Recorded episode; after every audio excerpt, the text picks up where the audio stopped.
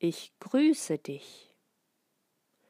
Stell dir vor, du würdest bei diesem Satz das erste und das letzte Wort weglassen. Was bliebe da übrig? Hm. Richtig. Nur das Verb, also Grüße. Du würdest den Satz überhaupt nicht verstehen. Du wüsstest nicht, wer spricht und wer begrüßt wird, oder? Ich und du geben dem Satz erst einen Sinn. Hier habe ich ein anderes Beispiel für dich, diesmal in Rätselform, das du sehr gerne wieder im Padlet auflösen kannst. Vielen Dank übrigens für die rege Beteiligung gestern. Also, hier kommt das Rätsel. Wo du stehst, da steht er. Wo du gehst, da geht er. Wo du ruhst, da ruht er. Was du tust, das tut er. Jetzt denk dir mal du und er weg. Könntest du das Rätsel dann noch lösen? Es hieße dann, wo stehst, da steht. Wo gehst, da geht. Wo ruhst, da ruht. Was tust, da tut. Und? Was meinst du? Nicht so richtig, oder? Weißt du, wie diese Wortart heißt, ohne die diese Sätze überhaupt keinen Sinn ergeben? Sind es Nomen, Verben, Adjektive oder vielleicht etwas ganz anderes? Wir können ja einmal gemeinsam die Probe machen. Erinner dich, Nomen sind Dinge, Pflanzen, Tiere, Gefühle. Es gibt sie in der Ein- und in der Mehrzahl. Und man kann einen Artikel davor setzen. Nehmen wir mal das Wort. Treffen diese Merkmale auf das Wort du zu? Ist du ein Tier? Kann man einen Artikel davor setzen? es in die Ein- oder Mehrzahl setzen? Du hast recht. Das geht nicht.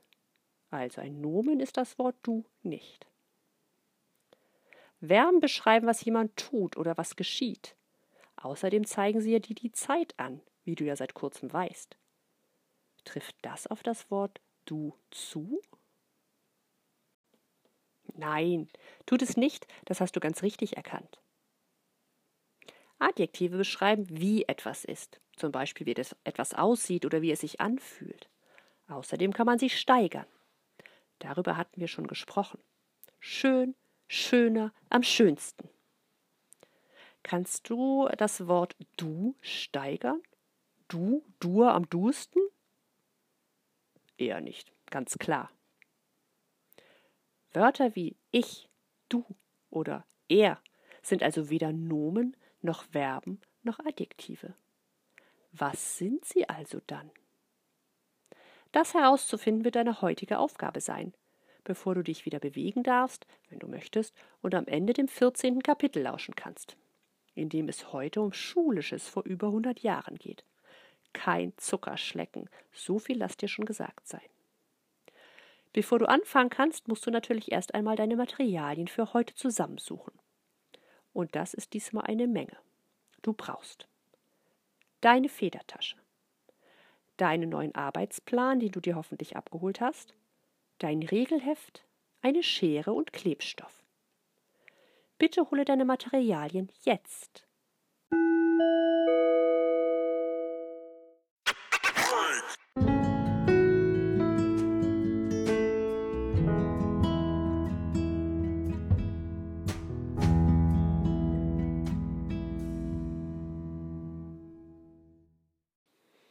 Jetzt bin ich neugierig. Wie lange hast du gebraucht? Hast du alles gefunden? Du musst schon einmal gut dafür trainieren, dass du alle deine Materialien vorrätig und griffbereit hast. Denn wenn du wieder in die Schule kommst, dann darfst du dir keine Materialien von anderen Mitschülerinnen und Mitschülern ausleihen. Es herrschen ziemlich strenge Regeln, denn ihr müsst voneinander Abstand halten. Aber das kriegen wir schon hin. Jetzt schauen wir uns erst einmal an, was du heute bearbeitest.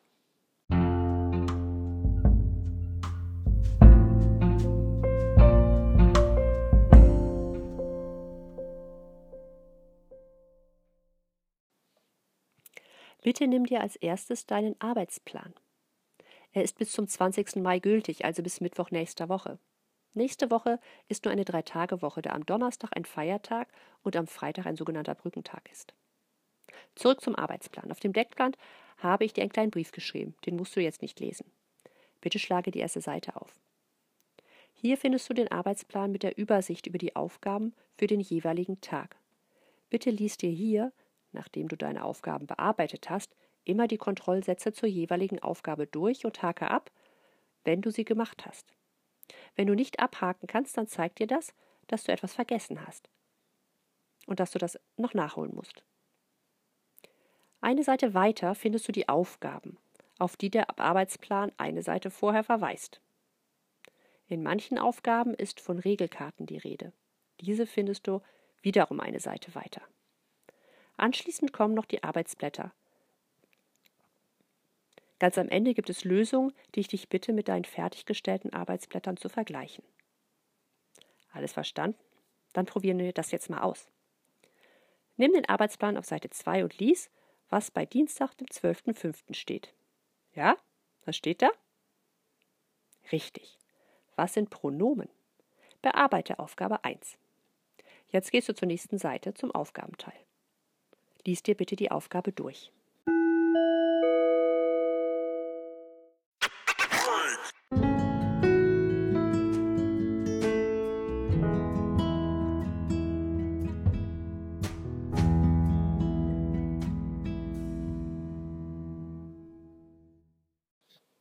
Hast du alles verstanden? Ich nehme an, du hast laut aufgestöhnt, weil es so viele Aufgaben sind. Das wirkt aber eigentlich nur so. Du musst den Satz in dein Regelheft abschreiben, die Regelkarten durchlesen, ausschneiden und aufkleben und dann auf dem Arbeitsblatt anwenden, was du dir vorher erlesen hast. Das Abschreiben sollte nicht länger als fünf Minuten dauern. Die Regelkarten liest du auch in fünf bis maximal zehn Minuten durch. Der Text ist insgesamt nicht länger als die Texte, die du beim Lesetraining gelesen hast. Und da hast du den Text mehrmals hintereinander gelesen in der gleichen Zeit. Ausschneiden und aufkleben dauert auch höchstens fünf Minuten. Da hast du also noch locker 10 bis 15 Minuten für das Arbeitsblatt übrig, was in der Zeit auch gut machbar ist. Übrigens, bei dem Suchsel in Aufgabe 1 auf dem Arbeitsplatz äh, Arbeitsblatt, entschuldige, solltest du mindestens sieben Wörter finden. Drei Wörter sind ein wenig kniffliger. Alles klar? Preisfrage. Wie heißt die Wortart, die du heute neu kennenlernst? Beantworte mir die Frage, nachdem du die Aufgabe bearbeitet hast. Beginne damit jetzt.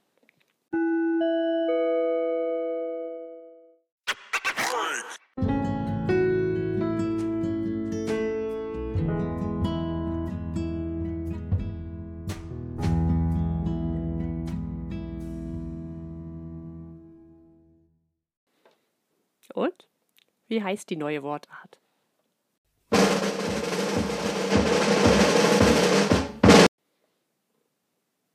Richtig, das Pronomen. Und? Kannst du dich auch noch daran erinnern, warum es so heißt?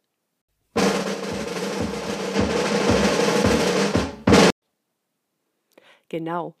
Pro bedeutet auf Lateinisch für. Für ein Nomen, ein Fürwort das Pronomen anstelle eines Nomens. Das hast du dir auf dem Arbeitsblatt in Aufgabe 2 auch schon erarbeitet. Und eine letzte Frage. Welche Pronomen hast du heute kennengelernt?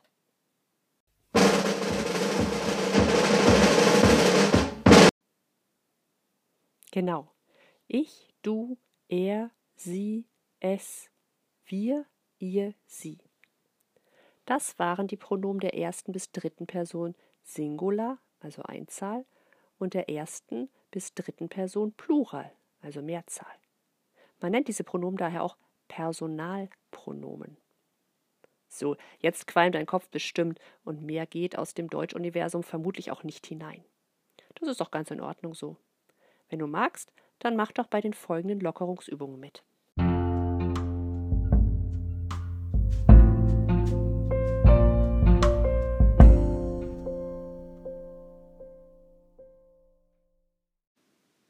Heute machst du ein kleines Zirkeltraining. Ich sage eine Übung an und du machst diese so lange, bis die Musik aufhört.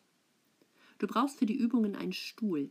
den du auch hochheben kannst. Probiere das bitte aus, bevor du mit den Übungen anfängst, okay? Stelle dann den Stuhl so in das Zimmer, dass er frei steht. Bevor ich die Musik anmache, setze dich bitte auf den Stuhl. Die erste Übung geht so. Du setzt dich immer abwechselnd richtig und falsch herum auf deinen Stuhl.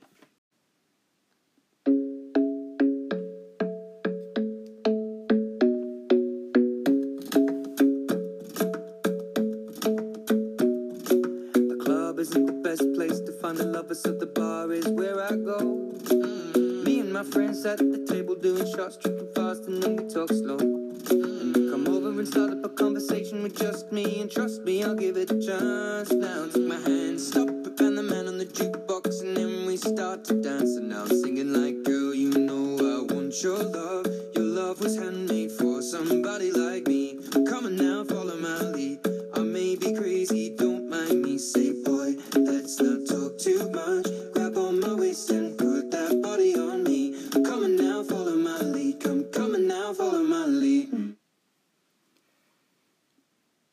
hebe den Stuhl hoch und halte ihn vor deinen Oberkörper. Zieh ihn an deine Brust und schiebe ihn wieder mit ausgestreckten Armen vor dich hin.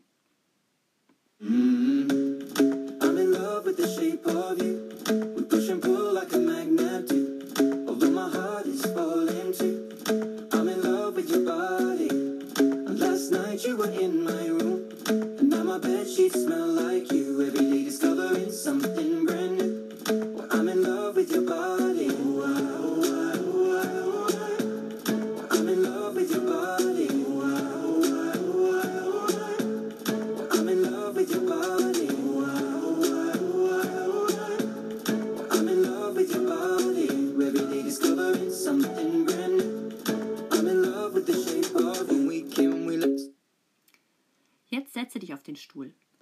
Fasse die Sitzfläche von außen an.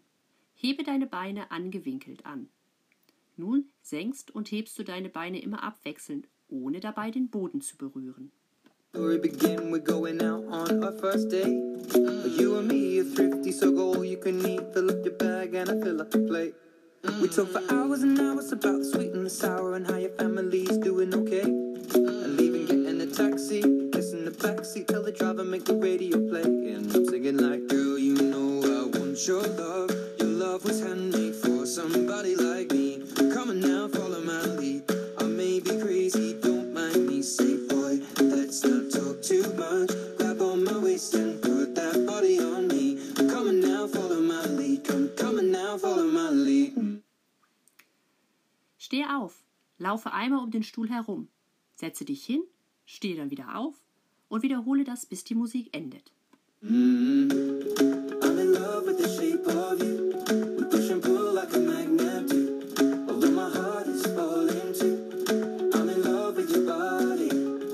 Last night you were in my room. Now my bed sheets smell like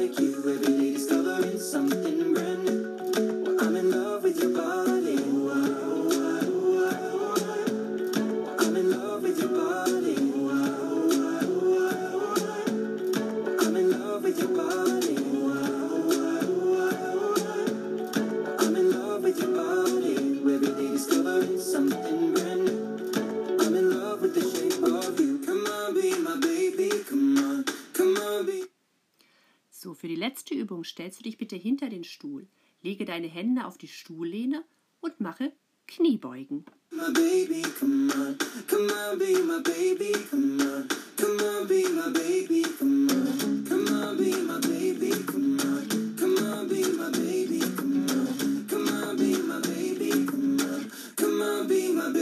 come on,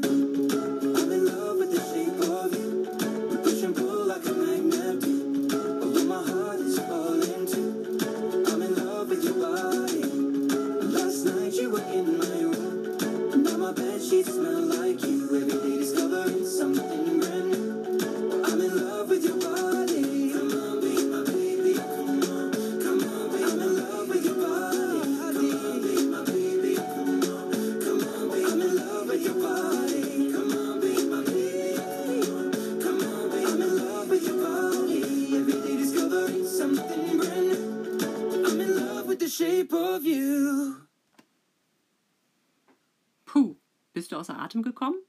Wenigstens ein bisschen? Ich schon. Na, dann such dir doch ein gemütliches Plätzchen und höre dir an, was im heutigen Kapitel passiert. Du erfährst heute etwas darüber, wie es in der Schule zuging, als deine Urgroßeltern noch dahin gingen. Es ist kein Kapitel für schwache Nerven, das sage ich dir schon einmal im Voraus. Nein, keine Angst, so schlimm ist es nicht. Aber Schule damals war wirklich ganz anders als heute.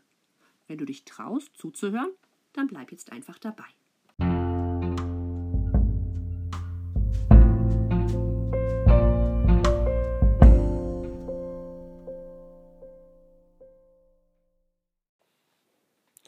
Das vierzehnte Kapitel. Der zwiefache Herr Lehmann.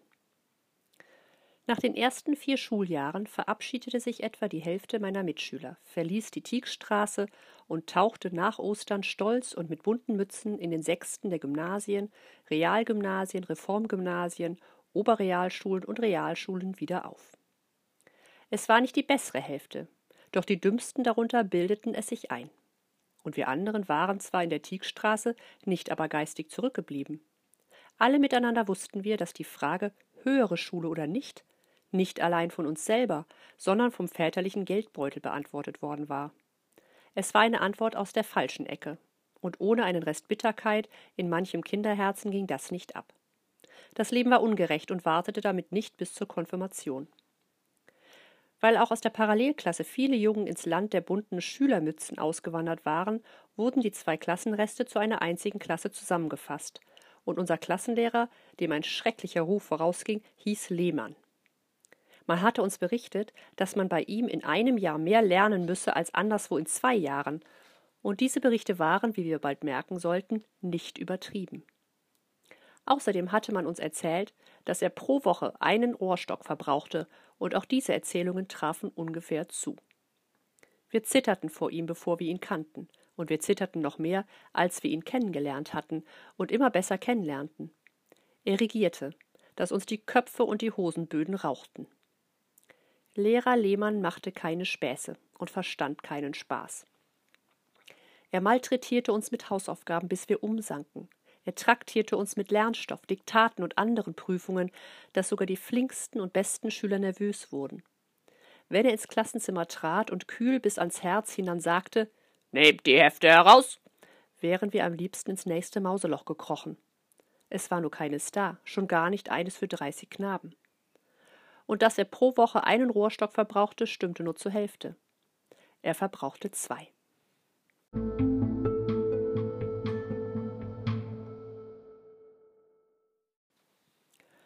Unser Herr Lehmann war auf tägliche Zornesausbrüche fest abonniert. Ihn übermannte der Zorn angesichts fauler Schüler, frecher Schüler, dummer Schüler, stummer Schüler, feiger Schüler, bockiger Schüler, wispernder Schüler, heulender Schüler und verzweifelter Schüler – und wer von uns wäre nicht das eine oder andere Mal dies oder das gewesen? Lehrer Lehmanns Zorn hatte die Auswahl. Er gab uns Ohrfeigen, dass die Backen schwollen. Er nahm den Rohrstock, ließ uns die Hand ausstrecken und hieb uns fünfmal oder zehnmal über die geöffnete Handfläche, bis sie brandrot anlief, wie Hefeteig schwoll und niederträchtig schmerzte. Dann kam, da der Mensch auch schon als Kind zwei Hände hat, die andere Hand an die Reihe. Wer die Hände vor Schreck schloss, dem schlug er auf die Faust und die Finger. Er befahl einem halben Dutzend von uns, sich nebeneinander über die vorderste Bankreihe zu legen und vermöbelte sechs stramm gezogene Hosenböden in gerechtem Wechsel und rascher Folge, bis ein sechsstimmig schauerlicher Knabenchor die Luft erschütterte und wir übrigen uns die Ohren zuhielten. Wer an der Wandtafel nicht weiter wusste, dem schlug er auf die Waden und Kniekehlen, und wer sich dann umdrehte, war noch übler dran.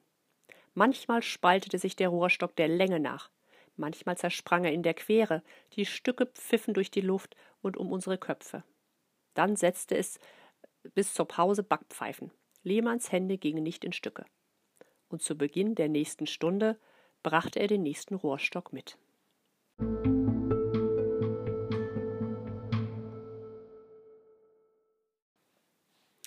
Es gab damals Lehrer, die sich beim Pedell ihre Rohrstöcke genießerisch auswählten, wie das verwöhnte Raucher mit Zigarren tun. Es gab welche, die den Stock vor der Exekution ins Waschbecken legten, weil es dann doppelt weh tat. Das waren Halunken, denen das Prügeln ein delikates Vergnügen bedeutete. Zu dieser hundsgemeinen Sorte gehörte der Lehrer Lehmann nicht. Er war weniger ordinär, aber viel gefährlicher als sie. Er schlug nicht, weil er unseren Schmerz genießen wollte, er schlug aus Verzweiflung. Er verstand nicht, dass wir nicht verstanden, was er verstand. Er begriff nicht, dass wir ihn nicht begriffen.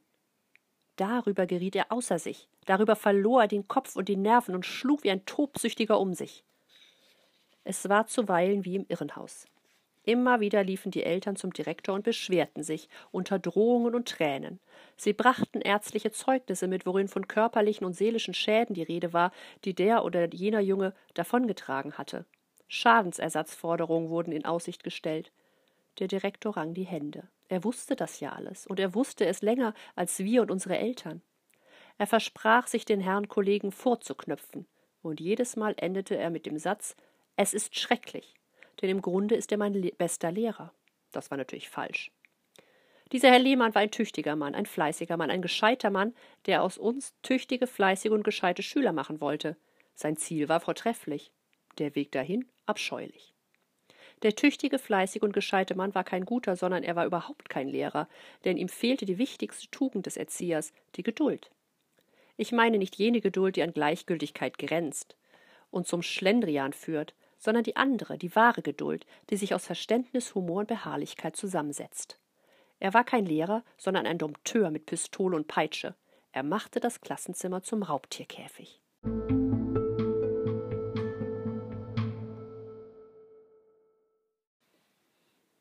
Wenn er nicht im Käfig stand, nicht vor dreißig jungen und faulen, verschlagenen und aufsässigen Raubtieren, war er ein anderer Mensch. Dann kam der eigentliche Herr Lehmann zum Vorschein, und eines Tages lernte ich ihn kennen. Eines Tages und einen ganzen Tag lang. Damals stand schon fest, dass drei seiner Schüler dem unheimlichen Rohrstock ein ganzes Jahr vor der Konfirmation entrinnen würden. Johannes Müller, mein Freund Hans Ludewig und ich selber. Wir hatten die Aufnahmeprüfung für die Präparanda, so nannte sich die dem Seminar angegliederte Vorbereitungsklasse, mit Glanz und Ehre bestanden. Die Herren Professoren hatten unsere Kenntnisse offenkundig bestaunt. Sie wussten ja nicht, welchem Tierbändiger wir unsere Künste verdankten, und so war ihr Lob an die falsche Adresse geraten, an die Zöglinge statt an den Zuchtmeister. Immerhin, auch er schien auf das Resultat stolz zu sein, und sein Rohrstock machte seitdem um uns drei einen großen Bogen. Während einer Frühstückspause trat er im Schulhof zu mir und fragte obenhin Willst du am Sonntag mit mir in die sächsische Schweiz fahren? Ich war verdutzt. Am Abend sind wir wieder zurück, meinte er. Grüß deine Eltern und frag sie um Erlaubnis. Wir treffen uns Punkt acht Uhr in der Kuppelhalle des Hauptbahnhofs. Gern, sagte ich verlegen. Und bring deine Turnschuhe mit. Die Turnschuhe? Wir werden ein bisschen klettern. Klettern? Ja, in den Schrammsteinen. Es ist nicht gefährlich. Er nickte mir zu bis in sein Frühstücksbrot und ging davon. Die Kinder wichen vor ihm zurück, als sei er ein Eisbrecher. Was wollte er denn? fragte mein Freund Ludewig und als ich es ihm erzählt hatte, schüttelte er den Kopf. Dann sagte er, na, das kann ja gut werden. In deinem Rucksack die Turnschuhe und in, seinem der Rohrstock.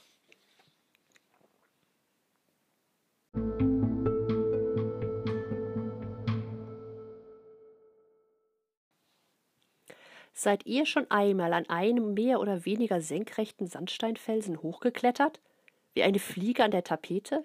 dicht an die Wand gepresst, mit den Fingern und Fußspitzen in schmalen Fugen und Rillen? Nach den nächsten schmalen Simsen und Vorsprüngen über euch tastend? Sobald die linke Hand einen neuen Halt gefunden hat, den linken Fuß nachziehend, bis auch die Zehen neuen Widerstand spüren?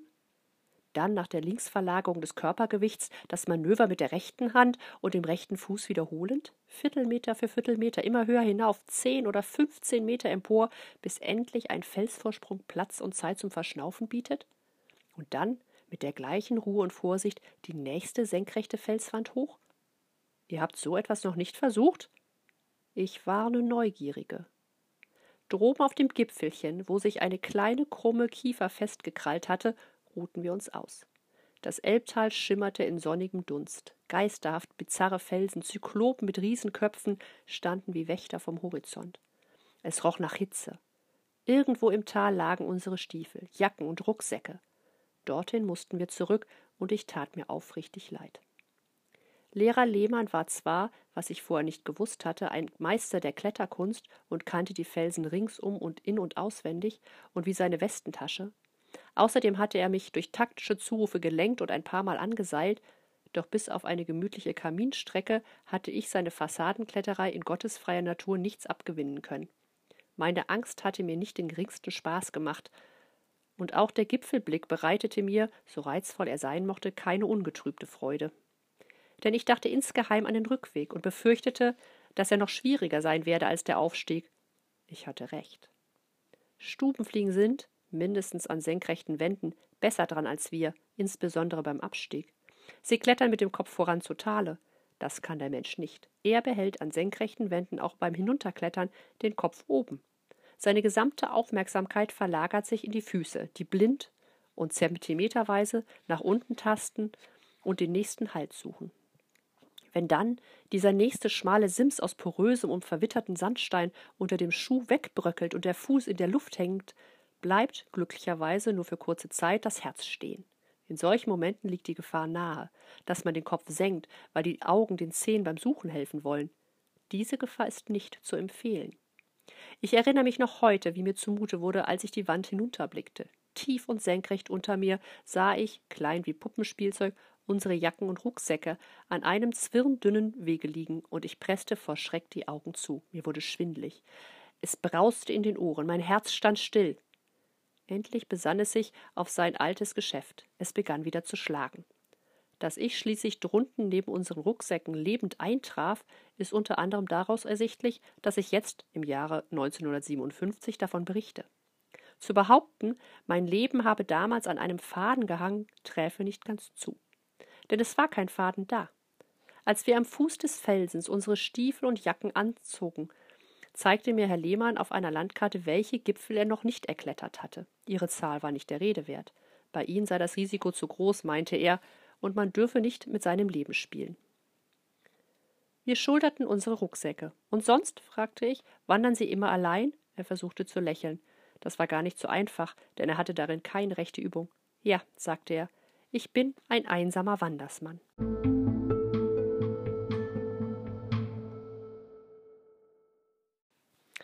Der Nachmittag verlief gemütlicher. Die Turnschuhe blieben im Rucksack. Die Felsen waren nun keine Tongräte mehr, sondern vorsinnflutliche Sedimente aus der Kreidezeit. Bizarre Zeugen dafür, dass wir über uralten Meeresboden wanderten, der sich vor zahllosen Jahrtausenden ans Licht gehoben hatte. Muschelabdrücke im Sandstein erzählten davon. Die Felsen wussten spannende Geschichten vom Wasser, vom Eis, vom Feuer und Lehrer Lehmann verstand den Steinen zuzuhören. Er begriff die Dialekte der Vögel, er studierte die Spuren des Wildes, er zeigte mir die Sporenlaternen im Moos mit den kleinen Zipfelmützen, die später herunterpurzelten. Er kannte die Gräser beim Vornamen, und wir bewunderten beim Vesperbrot in der Wiese ihr grünes Fiederlei und ihr zärtliches Blühen. Die Natur war vor mir aufgeschlagen wie ein Buch, und er las mir daraus vor. Auf dem Deck des Raddampfers, der von Bodenbach-Tetschen heruntergeschwommen kam und mit dem wir gemächlich heimfuhren, blätterte er dann im Buch der Geschichten. Er erzählte vom Lande Böhmen, wo unser Dampfer noch vor einer Stunde geankert hatte, von König Ottokar und Karl IV., von den Husuiten, den unseligen Kirchenkriegen, der unheilvollen und unheilbaren Rivalität zwischen Preußen und Österreich, von den Jungtschechen und dem drohenden Zerfall der Donaumonarchie. Immer und immer wieder, sagte er traurig, begehe Europa Selbstmordversuche. Die Besseres wüssten, beschimpfe man als Besserwisser. Und so werde Europas krankhafter Plan, sich selber umzubringen, eines Tages endlich glücken. Er zeigte auf Dresden, dessen Türme in der Abendsonne golden vor uns auftauchten. Dort liegt Europa, sagte er leise.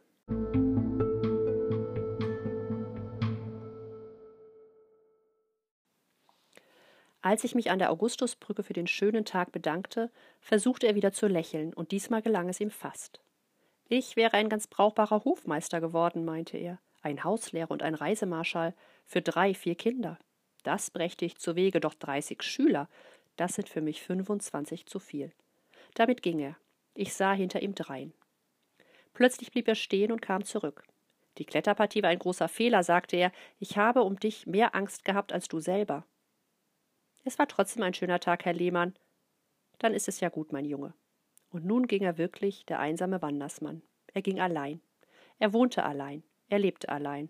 Und er hatte 25 Schüler zu viel.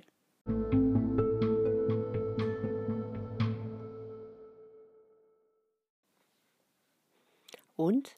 Habe ich dir zu viel versprochen? Hat es dich ein bisschen gegruselt, als du gehört hast, was Erich Kästner und seine Mitschüler unter Lehrer Lehmann ertragen mussten? Schlimm, oder? Damals durften die Lehrer ihre Schüler schlagen, wenn sie nicht das gemacht haben, was ihnen gesagt wurde. Heute ist das verboten. Es gibt aber noch einen anderen Unterschied. Heute wollen die Lehrer so etwas auch überhaupt nicht machen.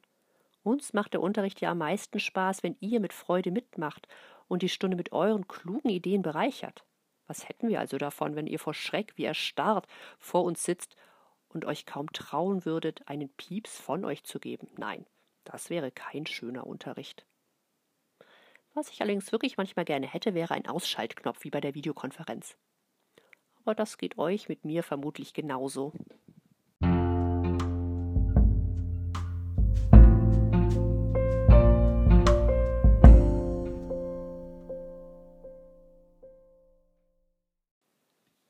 Das war's für heute. Mit der Wortart Pronomen hast du dich heute, ich will mal sagen, aufgewärmt. Morgen geht es weiter. Denn es gibt noch Seiten an dieser Wortart, die du erforschen kannst und die auch sehr hilfreich sind. Sei gespannt. Ich freue mich auf dich. Bis dann. Tschüss.